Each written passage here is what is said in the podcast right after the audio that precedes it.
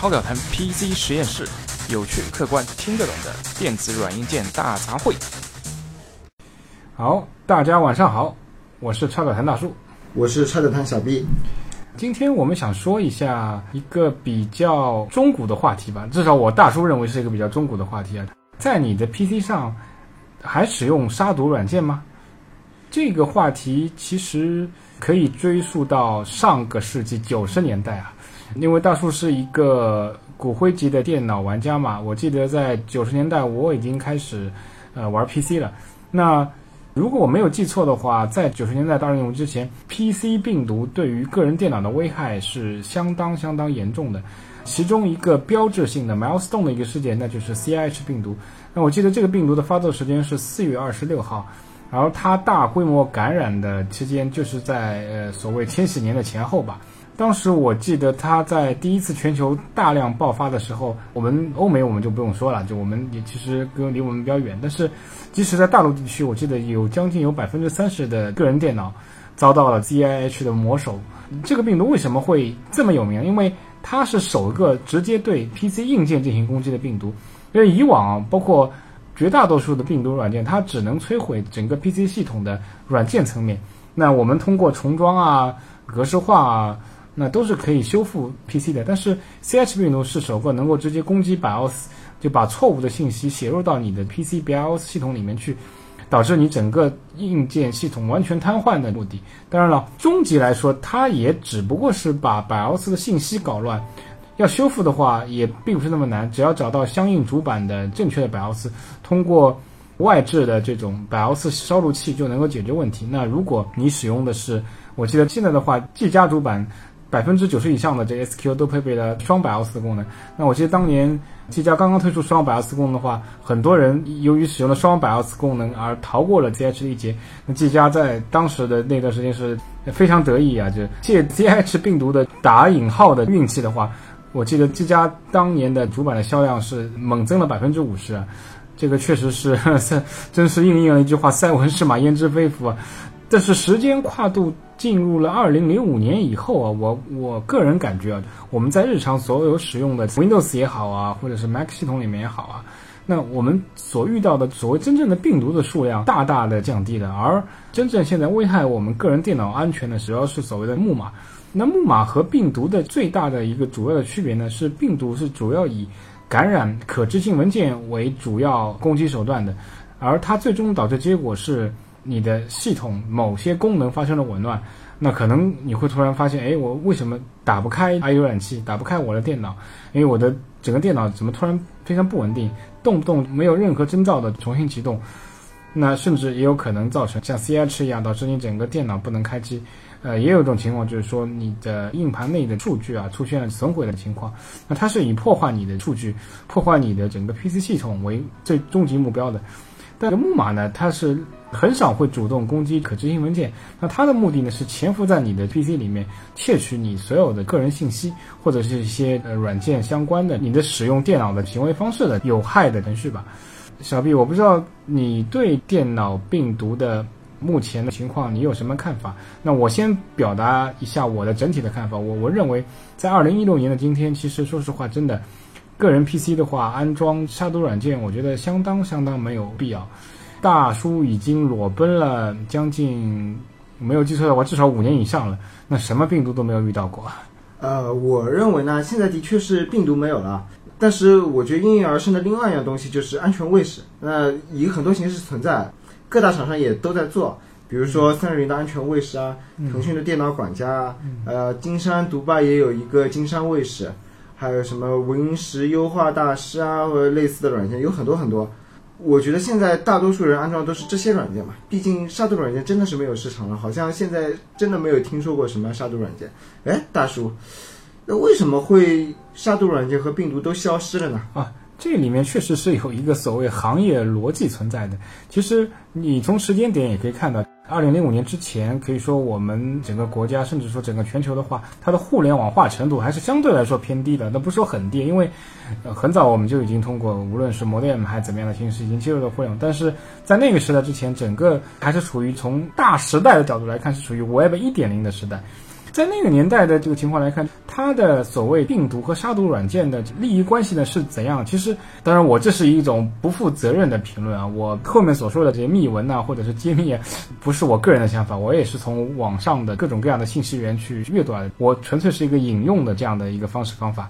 当时呢，据说百分之九十九的病毒，除了有一小部分是黑客。处于炫耀自己技术能力的手段发布的病毒以外，那百分之九十九的病毒都是因为就矛与盾都是出于同一场的原因。这些病毒实际上是由杀毒软件公司通过各种各样的方式雇佣了一些第三方小团体而进行了病毒散播的行为。因为有了病毒威胁以后，那自然消费者哎我那怎么办？我的个人电脑安全没有办法保障，我当然就要花大钱去买病毒防御软件。这就是整个背后的利益链的逻辑关系。那其中百分之一很少的一个呃由黑客炫耀自己技术而爆发的大规模灾难，那 C I H 就是一个非常好的案例，因为 C H 的作者最后被暴露是一个台湾的高校的学生嘛，那他。发布这个病毒目的真的是纯粹是为了，呃，据说据说纯粹是为了向向女性去炫耀一下，他其实是一个能力很强的男人的这样一个目的。这个听上去有点像一拳超人。我是也不是吧？据说 C H 的作者在现实中也是一个很宅的，就是很不被女生所青睐的一个男性啊。但是他在 I T 编程方面的功力，呢已经我觉得已经充分证明了。据说由于 C H 病毒的爆发，确实有女生去。向他发去这个求爱信，甚至台湾军方一度打算把他招入军中，担任日后电子战的武器制造人员的角色。OK，那回到正规话题上，那为什么二零零五年之后这病毒少了呢？因为二零零五年之后我们。都进入一个所谓 Web 二点零时代。那在这个时间点，整个行业的就是从高到低，就是从 top 到 down，就从顶级的大公司的营运理念，已经从所谓的单机的时代，真正的过渡到互联网时代。那在这个时代，什么能赚到最大钱？那就是大数据。大数据的一个能够达成的一个效果是什么？以收集用户海量数据为基础，才能达到大数据能够真正起到呃有商业价值的目的。那你也知道，欧美其实对于个人隐私方面，它是相当相当关注的。我国虽然这方面立法比较晚，但是最近大家也能从电台和电视台当中，甚至网络面向中发现大量的电信诈骗，导致我们的很多祖国花朵抑郁致死啊。这个其实这里面的一个最重要的环节，就是个人隐私数据被大量的没有节制的泄露。在大数据的时代呢，整个行业的利益的出发点，并不是说我还去通过卖杀毒软件，我要阻止你这台 PC 电脑的信息来达到盈利目的，因为。恰恰相反，我反而是要希望越来越多的电脑终端连连接到互联网上，甚至每个人的都会通过呃 PC 也好，通过手机也好，连到互联网上。同时呢，我又有散布了大量的这种呃可见或者不可见的木马，我收集到大量的用户的真实的操作行为。这种操作行为其实呃非常广泛，其中最有价值的点就是你的消费行为，对吧？还有包括你的这个年龄段啊，你的这个收入情况啊。呃，都要通过这些看不见的手收集起来，最终汇总在一些顶级的咨询公司，或者是类似于这我不太好说，这个说了我觉得我我 我是要被告的，因为是一些顶级公司的数据库里面，然后通过它的不同的算法来达到一份非常有价值的商业报告。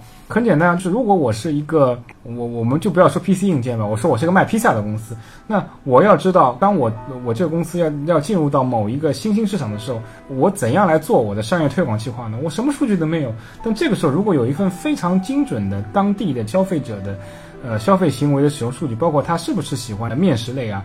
他吃面食类里面喜欢加什么样的口味啊？这种类似的这样的数据数据的话，那我相信就任何的跨国公司都是愿意花高额来买这份咨询报告的，因为不论这份报告多贵，只要它是精准的，那它就能非常准确的指导这家公司在当地如何铺设市场，如何设计自己的产品，也确保了这家公司在这个市场上日后的盈利规模。所以这就是。整个为什么时间进入二零零五年之后，病毒好像似乎在一瞬间就消失了？我们整个行业的一个目标完全是发生了巨大的一个转变啊！这就是大叔所知道的为什么我们一下子由一个从病毒时代切换到了一个木马时代的一个原因吧？啊，听上去觉得好黑暗，我幼小的心灵受到了一万点暴击。但是后来按大叔你这个说法嘛，还是有很多木马存在嘛，是所以我。电脑上还是会安装三六零安全卫士嘛，因为这个名声是最大的嘛，我觉得比腾讯电脑管家什么都要好。那毕竟腾讯这个电脑管家还有什么百度卫士啊，它有很多很多大礼包。至少我在安装三六零的时候，我能看到那些大礼包软件，我在哪里可以把它禁止安装的。那我所以觉得三六零还是比较好的。但是其实，三六零是一个颇具争议的安全软件了。那它最具争议点，其实也跟我刚才所解释的 Web 二点零时代的呃的一些特性有关，就是它可能会在未经终端客户的授权情况下，私自把你的一些个人数据上传到它的服务器端嘛。它为什么要收集这些数据呢？说到底还是为了收集你的整个电脑的使用行为，因为。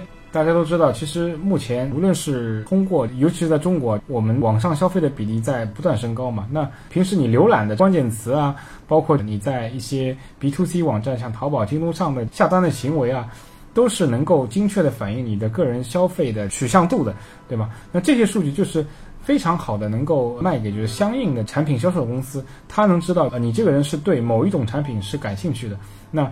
当我有了这个数据以后，我就能够非常精确的把一些你所感兴趣的这产品的广告推送到你的你的面前。这就是三六零为什么，或者是类三六零的这些所谓安全软件啊，它喜欢在后台悄悄把这样的一些数据上传到它的服务器端的最重要原因。其实，我觉得时间进入到二零一六年啊，很多大咖在讨论过，在大数据时代，个人到底有没有隐私？那很多人的结论是没有隐私，为什么？好像进入呃，我其实我记得是一五年、一六年以后，好像很少有人喷三六零。为什么？因为有一个比三六零更加流氓的一个超级巨无霸软件，也在做同样的事情。你想象不到啊！这个软件就是淘宝吗？当然，淘宝是它。小毕，你你问的非常好。淘宝是收集了很多消费者的消费行为的信息，但是它这个信息是明面上的，因为它本身就是一个销售平台。所有的销售数据都是放在，你不可能说你不让淘宝收集你的订单数据，那订单都下不了，对吧？它收集这个数据是非常正当的，你能你不你能不让它收集吗？对吧？不可能。我说的是，据说我们的操作系统公司微软也，特别是进入 Win 十以后，你就会发现后台不停的，有的时候你在用的时候会发现，哎，这个为什么硬硬盘灯老是不停的让响的不停啊？那其实微软也也正在大量收集你的后台数据，当然具体它收集的是什么样的数据，没有人知道，因为。整个操作系统都是他的。说实话，他要将一些信息进行的加密处理的话，我们作为个人用户来说，根本是无无从察觉的。尤其是由于硬件发展也进入到了一个后现代的时代嘛。那如果早十年啊，我们大都是用机械硬盘的话。你如此频繁的收集后台数据，导致硬盘灯不停的亮的话，会严重影响你的上网冲浪的体验。你会觉得硬件怎么老是一卡一卡的，对吗？但是因为我们都是进入到 CPU 四 G 赫兹啊，然后内存标配都是八 GB 以上，整个固态硬盘都已经普及的时候，它在后台收集一些小容量数据的话，几乎是不会影响到你的个人的操作体验的。这也是为什么大家其实哪怕现在目前这种呃灰色的。未经个人允许收集个人信息的行为非常普遍的情况下，你还处于一种后知后觉的情况，也是因为呃需要收集这些信息所消耗的硬件的资源，在当前的硬件的发展程度下，它占了可能我甚至怀疑只有百分之零点一的都不到的硬件资源占有比，所以作为终端用户的话，根本就不会感觉不到，就好像你在一个非常喧嚣的环境当中被蚊子叮一口的这种感觉。呃，我听到这篇，其实我对他收集我个人资料没有什么太多的想法，我只想说，微软把我的流量还给我。对，微软，当然，它作为一家顶级公司，它在偷的时候，它也是，呃，不，我们不能说偷，我们不想被接收到 律微软的律师信，它在，呃，嗯。他在记录个人用户数据的时候，他也会看，因为你这个连接是通过 WiFi 啊，还是通过三 G、四 G 啊，或者怎样的连接方式，他也会适可而止嘛，对吧？如果真的是大量引起用户的不必要的损失的话，那他的灰色地带的行为也会被很快发现嘛。所以这点，我觉得他早就想在绝大部分的终端用户的前面。它所有的模式都是一个高度智能化，甚至有高度隐蔽性的形式来展开的。所以我觉得装一个国产的这样像三六零安全卫士软件还是非常有必要的。我们只能用中国的毒来去对西方的毒了。嗯，其实对于大树来说，我觉得正所谓东山老虎吃人，西山老虎也是吃人的。其实三六零是流氓，那微软我觉得是比它呃可能等级更加高的一个 boss 吧。我觉得。因为整个系统都在他手里面，他哪天想掐断你三六零收收集的数据，那分分秒秒，甚至。你三六零借我的 Windows 平台在收集数据，你的这这些所有行为其实对微软来说是透明的，我每时每刻都能知道你在收集什么数据，甚至我还能植入一些虚假数据在你收集的数据流当中，你这根本都不知道，这就是一物降一物。我觉得呃，对于是否装杀毒软件这个问题，还有另外一个维度啊，你个人的个人电脑使用，或者是呃，我们也不要拘泥于个人电脑，因为现在我们手机、平板也很多嘛，就是你个人使用你这些个人终端电子设备的。习惯是不是良好？所谓习惯是不是良好？哎，这个话题就是比较比较呵呵哒了啊。这个怎么说呢？作为大叔我来说啊，我就是呃上班就看工作相关的网站，而且我从来不去未经认证的网站去访问啊。至于这个未经认证是什么意思，大家懂的啊，大家懂的。那我我下班回家的话，我也是看一些主流的，比如说媒体网站，像优酷啊，像爱奇艺啊，对吧？你最多上上正规的一些 BBS 啊、贴吧啊，对吧？天涯啊这种。那在这种情况下，其实我个人认为，我很少会遇到，无论是木马还是病毒，这这个概率就已经非常小了嘛。很多人为什么必须要使用安全软件或者是防伪软件傍身呢？我个人认为是啊，他肯定是点了哪些不该点、三观不正的这个链接，是吗？小 B，你你你你来解释一下这个问题吧。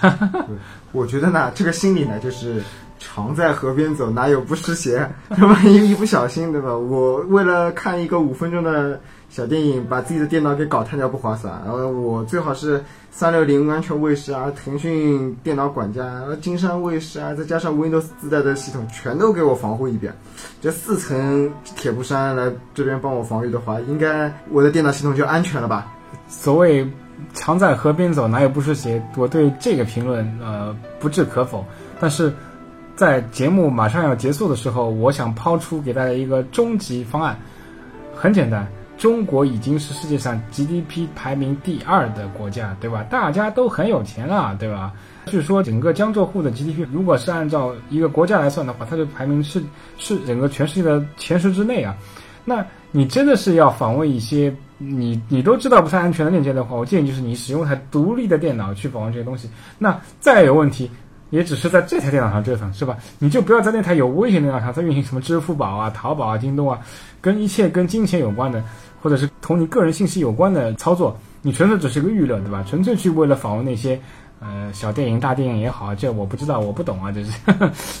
OK，这样的话，我觉得大叔你昨天说的一千二百块钱的小米 Note 四比较好，这花费很低啊，而且五点五寸屏看的也够舒服。还有，我告诉你，我下面一个 topic 真的是跟小米 Note 四的一个特殊的功能有关。那而且这个功能如果类比到，你要知道。小米 Note 4不是有一个分身功能嘛？它是能够在软件层面上能够造成一个完全割裂的空间嘛？其实应用到 PC 上也是有同样的一个方式方法的。PC 上甚至更上一层，就是说你可以安装一个虚拟机嘛，在这个虚拟机下面你照样可以运上网浏览。那所谓虚拟机，它就是一个纯粹的一个封闭的呃沙盘环境。你无论用用了什么病毒，很简单，中毒了没事儿，把虚拟机一关，把虚拟机相关配置一删，没有了。OK，你你可以在在五分钟之内重新再新建一个虚拟机，再继续看你的 可能有危害的这个网站怎么样，完全不受任何影响。而小米 Note 4的一个分身功能其实也有类似功能，它就是借用同样的硬件，把软件层面把你正常使用账户和另外一个新的一个分身账户完全割裂开，同样也可以起到类似的功能。那一旦有有问题有病毒怎么办？直接把分身的这个所有的配置文件全部一删，结束了，然后。呃，然后就是一秒钟再重新新建一个一个一个分身的 profile，完搞定了，对吧？这就是超级安全的访问各种大小电影的这方式方法，同时又不必去安装那些没有必要的这样的一些所谓安全啊防病毒的软件的一个终极大法。看片神器小米 Note 四，是红米 Note 四，不好意思。呃。这可能呃，MI UI 八点零以后，可能小米很多主流型号都会支持这个分身功能 那就是看片神神奇小米公司了。我这这你你这当心当心，这个雷布斯一怒之下给给你来个雷霆一击啊！那我们我我们这个整个节目都都做不下去了。我们最后还还要说句，小米是一个性价比非常好的手机。无论是它的旗舰，还是它的像红米国民手机定位，确实在经历到二零一六年以后，它的性价比相当高的。OK，但这不是我们今天的这个话题了。对对对，我觉得我现在觉得小米是一个各方面都为展览考虑的公司，真 的太好了。是，今天我们节目的结尾，我们总要再下一个阶段性的结论吧。我我觉得其实还是萝卜青菜各有所好吧。但我从一个七零后的理性角度，我觉得。如果你是一个行为方式跟大叔我比较接近的人，你不会去无端的探索一些 比较危险的互联网行业的情况下，也不会做一些超出 common sense 以外的一些危险的个人 PC 也好、手机操作的这种人的话，我觉得其实装与不装防病毒软件，我觉得都问题不是很大。尤其是微软从 Win 七开始，甚至目前是 Win 十的话，已经高度集成了它内置的一个免费的防病毒和杀木马的这样软件。Win 十记得应该是叫 Windows Defend，对吧？它同时具有杀毒和防木马的功能，完全足够我们日常使用啊，没有必要再去安装第三方的嘛，对吗？啊，此外我刚才还漏了一点，其实从 Windows XP SP 二开始，在那个年代的所有的英特尔和 AMD CPU 已经集成了硬件层的第一批的防护模式。这个开关你可以在是在我的电脑属性性能选选项里，你会看到有一个叫数据执行保护。对吧？英文版是 Data Execution Prevention 的这样功能，其实这个功能出现，其实已经堵住了可能早些年使用内存溢出方式攻击整个 PC 系统的，无论是木马也好，病毒也好的使用率非常高的这样入口嘛。所以说，二零一六年嘛，无论是从软件还是硬件层面，我们的最基本的一些防护已经相当全面了。其实大部分的所谓，哪怕是木马啊，就现在很多些木马情况下，也是必须是在经过使用者正式授权的情况下。才能入侵你的系统。如果你不进行这种管理员级别的授权的话，它还是对你的，你无论你的手机也好，你的 PC 也好，都是没有办法去侵入的。那至于为什么你会授权这样的一个行为的话，那这个就是我觉得是 刚才小 B 的答案，就是啊，可能走在干燥的路面时间习惯了，我我我我我我我我我燥的不行，我还是想湿湿鞋啊，尝试一下湿的感觉是吗？那对于这种行为方式，我大叔。呃，没有任何评论。呃，那我觉得嘛，那身为一个年轻人呢，我给大家一点忠告，克制点，不然你会仙风道骨的。哪怕不克制，你也要学得聪明一点。为什么还是有百分之我不知道多少人，这势必是有相当大一部分人群，哪怕看了小电影，他还没有中病毒呢？那为什么呢？那就是他还是比较聪明的，他知道如何绕开陷阱，不去点。不该点的东西，哪怕有这种，他们是有能力拨开陷阱的最危险的部分。拨开陷阱看电影了，对，拨开陷阱看电影，对，拨开陷阱里面的炸弹，找到自己需要的东西，对吧？这个也是广大年轻人需要掌握的一门技巧，对吧？这个社会真的是越来越难以生存了，不聪明点怎么行呢？是吧？你不聪明，不聪明连小电影都看不了。不聪明，那你就学大叔，老实点，老老实实、踏踏实实做人，那也不会有问题，是吧？那你既不聪明，又要想贪吃，是吧？那这个，哎，怎么说呢？就这样吧，也没什么好说的了。啊，好，那让我们下期节目再见，拜拜，拜拜。